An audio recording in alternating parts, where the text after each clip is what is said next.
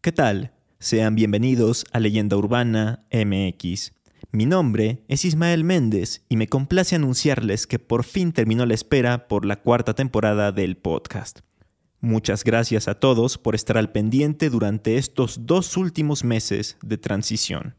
Arrancamos esta nueva etapa del programa con un episodio dedicado a vampiros en México y específicamente a uno proveniente de Baja California Sur el vampiro Blackman. A través de los años, muchas leyendas urbanas, históricas y de terror le han dado la identidad cultural a México. Semana a semana haremos un recorrido por todas ellas. Esto es Leyenda Urbana MX con Ismael Méndez.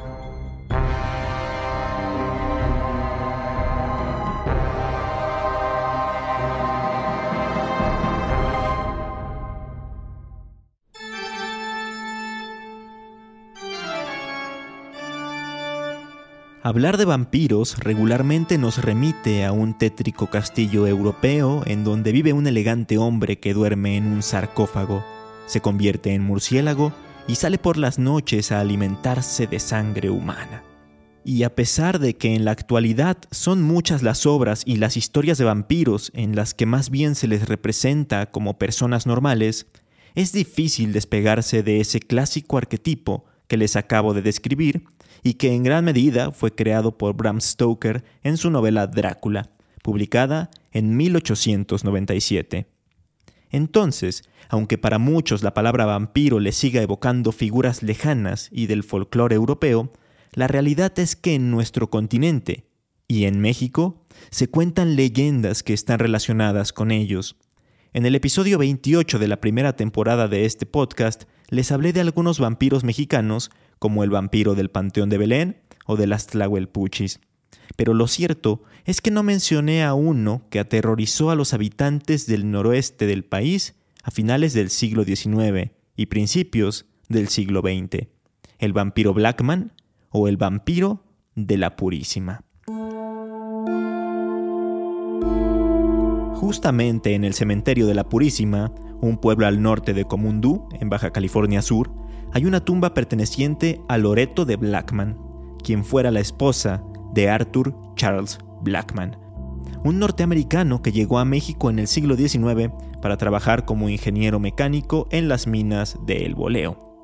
No se sabe el año exacto en que llegó al país, pues se cree que no existe registro de ello, pero lo que sí se sabe es que este hombre llamó mucho la atención de los locales a su arribo, pues era un tipo misterioso que siempre vestía de negro.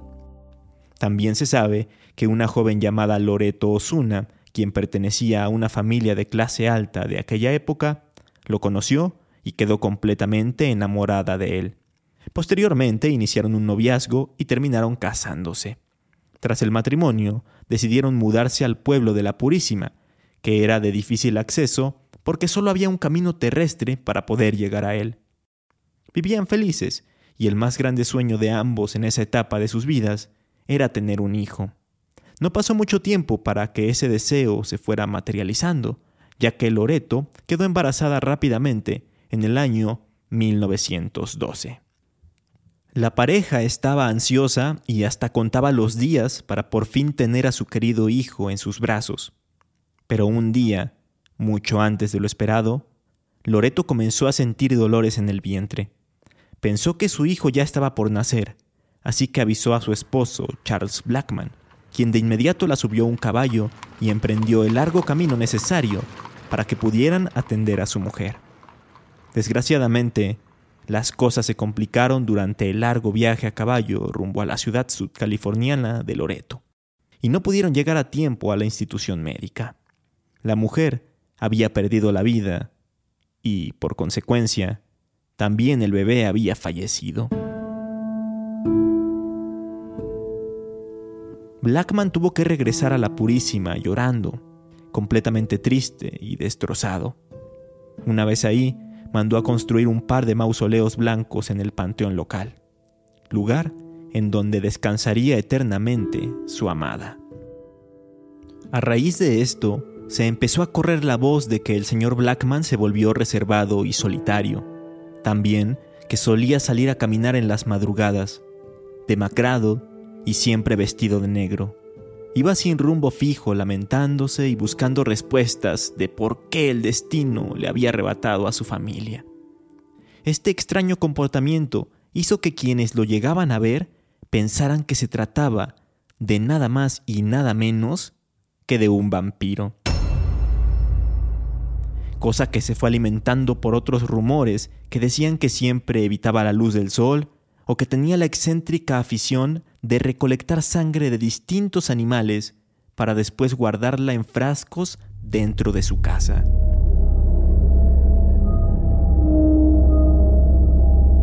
Pero eso no es todo. La voz popular después relataba que poco a poco Blackman iba desapareciendo, que cada vez se le veía menos, y que incluso en una ocasión fue avistado en un barco antiguo lleno de ataúdes y que en uno de ellos llevaba el cuerpo de Loreto Osuna. Sí, el de su esposa fallecida. Aunque lo más curioso de las cosas que se contaban sobre él es que poco antes de su muerte, en 1921, manifestó que en 100 años reencarnaría en alguien nacido en la Purísima, para así cobrar venganza por lo que le sucedió durante su vida. Esto quiere decir que, si creemos en la leyenda, Arthur Charles Blackman ya habría renacido hace dos años y en unos cuantos años más comenzará a planear su hipotética venganza. ¿Contra quién o contra qué? No se sabe. Y ya que estamos hablando de la actualidad, hay otra leyenda en la que se dicta que si pasas por el pueblo de la Purísima, tienes que llegar al panteón y dejarle una flor en su honor delante de su tumba, ya que si no lo haces, el fantasma del vampiro Arthur Charles Blackman te seguirá y te espantará durante varios días. Esta historia es muy singular, puesto que nunca se le vio a Blackman haciendo daño, chupando sangre, convirtiéndose en murciélago o algo así, sino que se corrió el rumor de su condición vampírica únicamente por los hábitos que adquirió después de la muerte de su esposa, y que seguramente se fueron exagerando con el tiempo. Hasta hace poco, todo lo que les acabo de contar era lo único que se sabía acerca de la leyenda del vampiro Blackman. Pero de un tiempo para acá, hubo gente que se dio a la tarea de investigar más acerca de este enigmático personaje, y se encontró con información sumamente valiosa. Aunque eso sí, nos derrumba un poco lo sobrenatural y el aura de misterio que había alrededor del norteamericano. Entre estos investigadores está Gilberto Manuel Ortega Avilés, egresado de la Universidad Autónoma de Baja California Sur. De hecho, él fue entrevistado por el periódico El Sudcaliforniano, y ahí sacó a la luz sus hallazgos, encontrados en el archivo histórico Pablo L. Martínez, en La Paz, donde trabaja. En primera, Arthur Charles Blackman sí existió, sí fue una persona real. Fue hijo único de John E. Blackman y Mary Elizabeth Conheiser, nació en el estado de Iowa el 26 de junio de 1875. En efecto, se desempeñaba como ingeniero mecánico, pero también fue parte del ejército estadounidense, pues se enlistó en él de forma voluntaria y llegó a obtener el grado de sargento. Una de las revelaciones más interesantes es que sí hay registro de cuándo llegó a México, el 1 de marzo de 1909 y también es posible encontrar su acta de matrimonio, en la que se señala que contrajo nupcias con Loreto Osuna, hija del juez José Osuna. Esto en 1910. Con ella fundó la hacienda Las Matacitas. De igual forma, se halló el acta de defunción de Loreto, y efectivamente, como cuenta la leyenda, murió por complicaciones en el parto en el año de 1912, y sus restos fueron exhumados seis años después, en 1918. Solo que al parecer no murió en medio de un viaje, sino que esto ocurrió en la hacienda donde vivía. Los datos que ya empiezan a diferir con la leyenda son muchos. Por ejemplo, no se pudo comprobar que Blackman haya trabajado en el boleo, y más bien se encontró que trabajó para Delbert J. Huff como representante legal de grandes extensiones de tierra. O sea, nada que ver con su profesión. Pero el dato más destacado de todos nos revela que Blackman no murió en 1921 en México, sino que después de la muerte de su esposa siguió trabajando y alrededor del año 1920 regresó a su país natal, en donde se volvió a casar y hasta tuvo descendencia. No murió sino hasta el 24 de junio de 1959, un par de días después de cumplir 84 años. Fue sepultado en San Diego, California, y hasta la actualidad su tumba se puede encontrar ahí, en el Greenwood Memorial Park. Entonces, si los restos de Blackman están en Estados Unidos, ¿por qué hay otro mausoleo justo al lado del de su esposa en el cementerio de la Purísima? Uno que no tiene nombre visible. Bueno, esto no está confirmado, pero se teoriza que ahí fue enterrado el padre de la mujer, el antes mencionado juez José Osuna. Pero esto a su vez nos abre otra pregunta. ¿De dónde surgió la leyenda de que ahí está enterrado un vampiro real?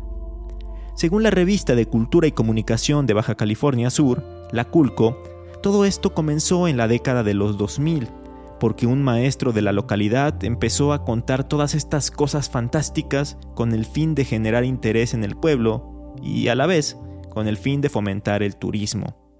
Y tal parece que la cosa más o menos le funcionó, porque la historia sí tuvo un boom, tuvo una explosión y empezó a ser muy pero que muy conocida, sobre todo por la gente de aquella zona del país.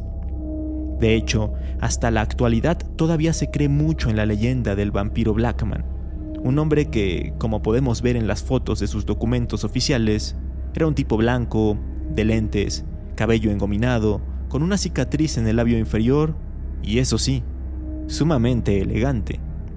Pero ustedes ya lo saben, en el cementerio de la Purísima no está enterrado un vampiro de la vida real, pero sí hay una historia extremadamente interesante sobre una tragedia familiar ocurrida a principios del siglo pasado.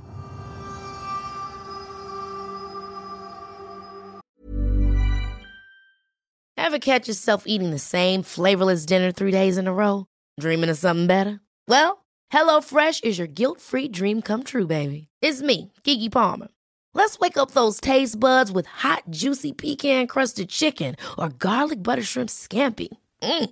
Hello Fresh. Stop dreaming of all the delicious possibilities and dig in at HelloFresh.com. Let's get this dinner party started. How would you like to look five years younger? In a clinical study, people that had volume added with Juvederm Voluma XC in the cheeks perceived themselves as looking five years younger at six months after treatment. Look younger, feel like you. Add volume for lift and contour in the cheeks with Juvederm Voluma XC. Reverse signs of aging by adding volume to smooth laugh lines with Juvederm Volure XC.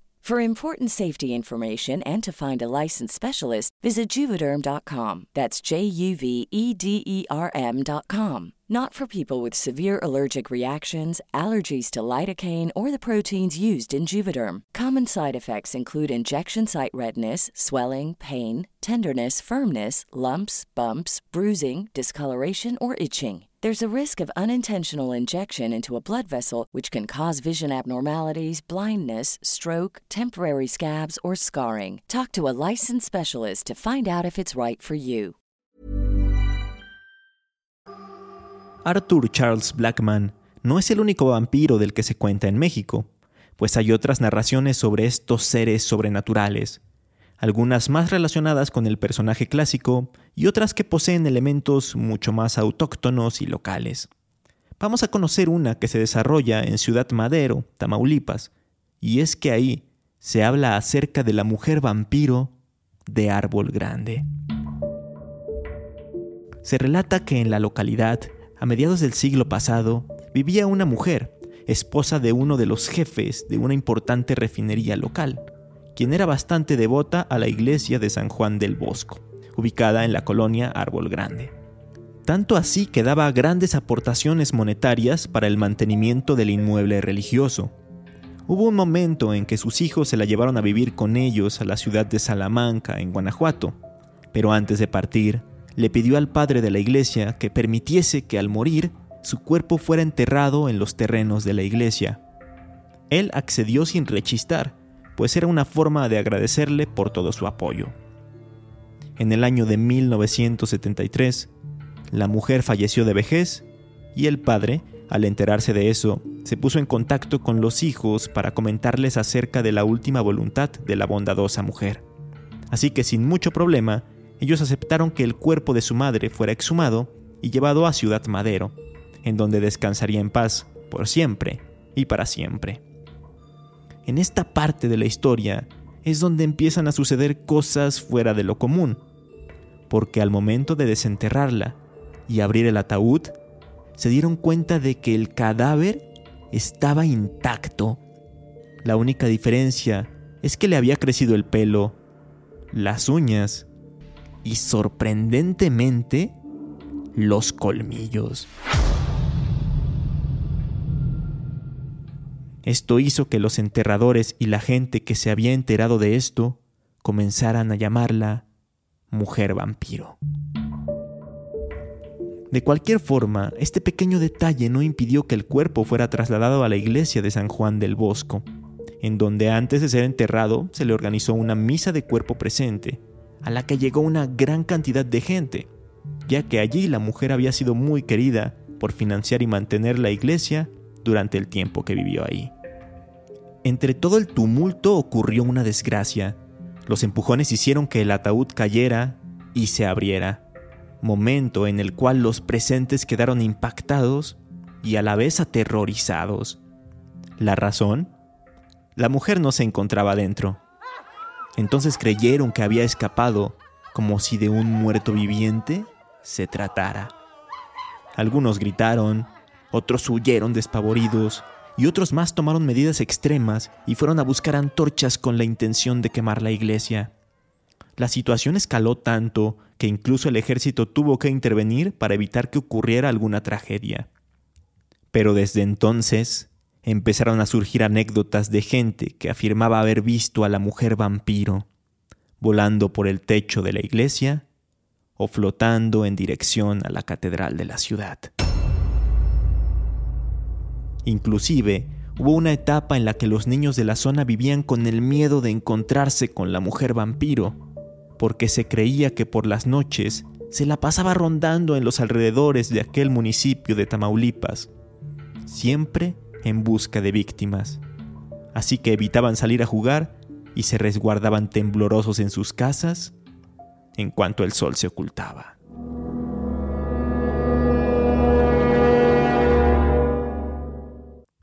Si hablamos de vampiros un poco más modernos, no podemos dejar de lado a uno que forma parte de una de las leyendas urbanas más populares y atemorizantes de la Ciudad de México. Me refiero al vampiro del metro Barranca del Muerto. Como lo vimos hace unos meses en el especial de los 100 capítulos, el metro de la Ciudad de México es un lugar infestado de leyendas de terror, y una de las más impactantes se desarrolla en la línea 7 de ese transporte público la línea naranja, la línea más profunda y calurosa de toda la red. Cuenta la leyenda que hace algunos ayeres, un hombre terminó su larga jornada de trabajo y tomó el metro para dirigirse hacia su hogar. Era ya muy tarde, cerca de la medianoche. Estaba tan cansado que se quedó profundamente dormido. Esto es algo común, mucha gente se queda dormida durante los trayectos, así que hasta aquí, nada raro. El problema es que al llegar a la estación terminal de la línea, que precisamente es Barranca del Muerto, y que es en donde se tenía que bajar, no escuchó la llamada de la llegada a la estación, ni el timbre que anuncia el cierre de puertas, por lo que no se despertó sino hasta que el tren ya estaba en los talleres, en la zona de resguardo, por así decirlo. Confundido y somnoliento, se dio cuenta de que torpemente se había pasado de estación, y prácticamente ya se estaba resignando a tener que esperar hasta las 5 de la mañana para poder salir de ahí, pues esa es la hora en la que se restablece el servicio. Sin embargo, en ese momento escuchó un extraño sonido que parecía provenir del final del vagón. Así que con un encendedor que llevaba consigo, se iluminó un poco y caminó cautelosamente hacia el lugar de donde provenía el ruido. Para su sorpresa, pudo observar como una criatura de más de dos metros de alto, delgada, con orejas puntiagudas, garras en las manos y piel amarillenta, se abalanzaba hacia un indigente para morderle el cuello salvajemente. El hombre quedó en shock y para su mala suerte, este ser se percató de su presencia y volteó la cabeza para mirarlo con sus amenazantes ojos. Tras esto, pudo reaccionar y completamente asustado corrió y logró salir por una de las ventanas del convoy. Luego se abrió paso entre los oscuros túneles para finalmente llegar a la estación. Una vez ahí, perdió el conocimiento. Al despertar nuevamente estaba con el personal del metro, a quienes les contó lo que había ocurrido y todo lo que había visto, pero evidentemente no le creyeron. Les pareció inverosímil su encuentro con un vampiro. No obstante, a una empleada del metro le consternó esto y decidió ir al lugar en donde estaba el tren.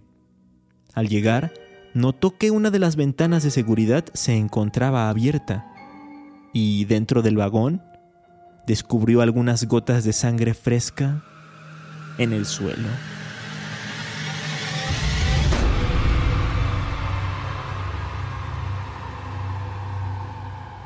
Hay otros testimonios de personas que aseveran haberse quedado dormidas por la noche en la estación Barranca del Muerto y que tras incorporarse ven a un extraño hombre muy alto caminando hacia ellas y con la intención de hacerles daño. Asimismo, uno que otro empleado de limpieza y de mantenimiento ha percibido sonidos muy raros provenientes de la penumbra de los túneles. Yo creo que ahora sería más difícil tener alguna experiencia de ese tipo, porque generalmente al llegar a las estaciones terminales hay policías que revisan que nadie se quede arriba del metro. Pero aún así, se sigue mencionando la leyenda de que en el metro Barranca del Muerto hay un auténtico vampiro chupasangre.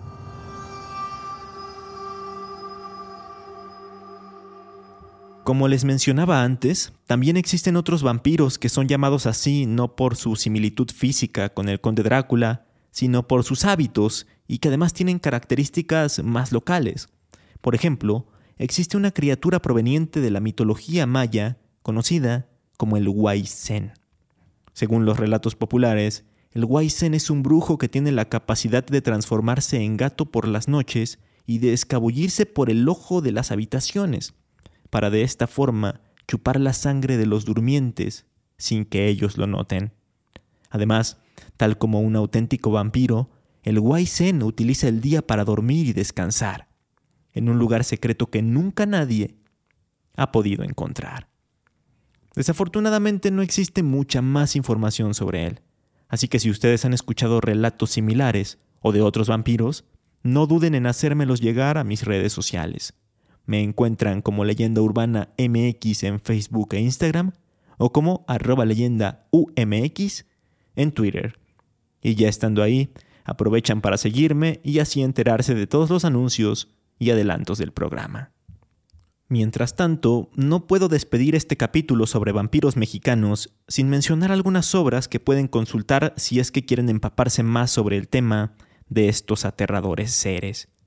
En primera, y aprovechando que acaba de cumplir 100 años hace solo unos meses, está la película Nosferatu de 1922, que es una adaptación libre de la novela Drácula, pero con ciertas modificaciones porque los realizadores no tenían los derechos de la novela. Aún así se convirtió en la obra cumbre del expresionismo alemán, y además, el aspecto del personaje del vampiro, calvo, de orejas puntiagudas y con dedos como garras, ya es inconfundible y ya es un ícono del terror universal. Por otro lado, hace poco leí por primera vez un cuento que se llama El invitado de Drácula. No sabía de su existencia, pero compré un compilado de cuentos de Bram Stoker y ese venía incluido.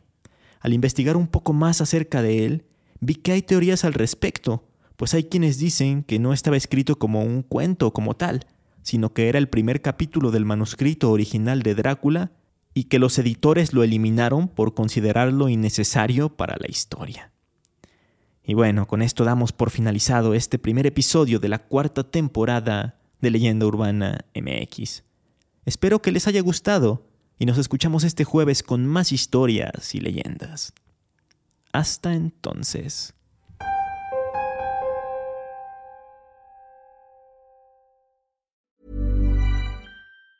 Planning for your next trip?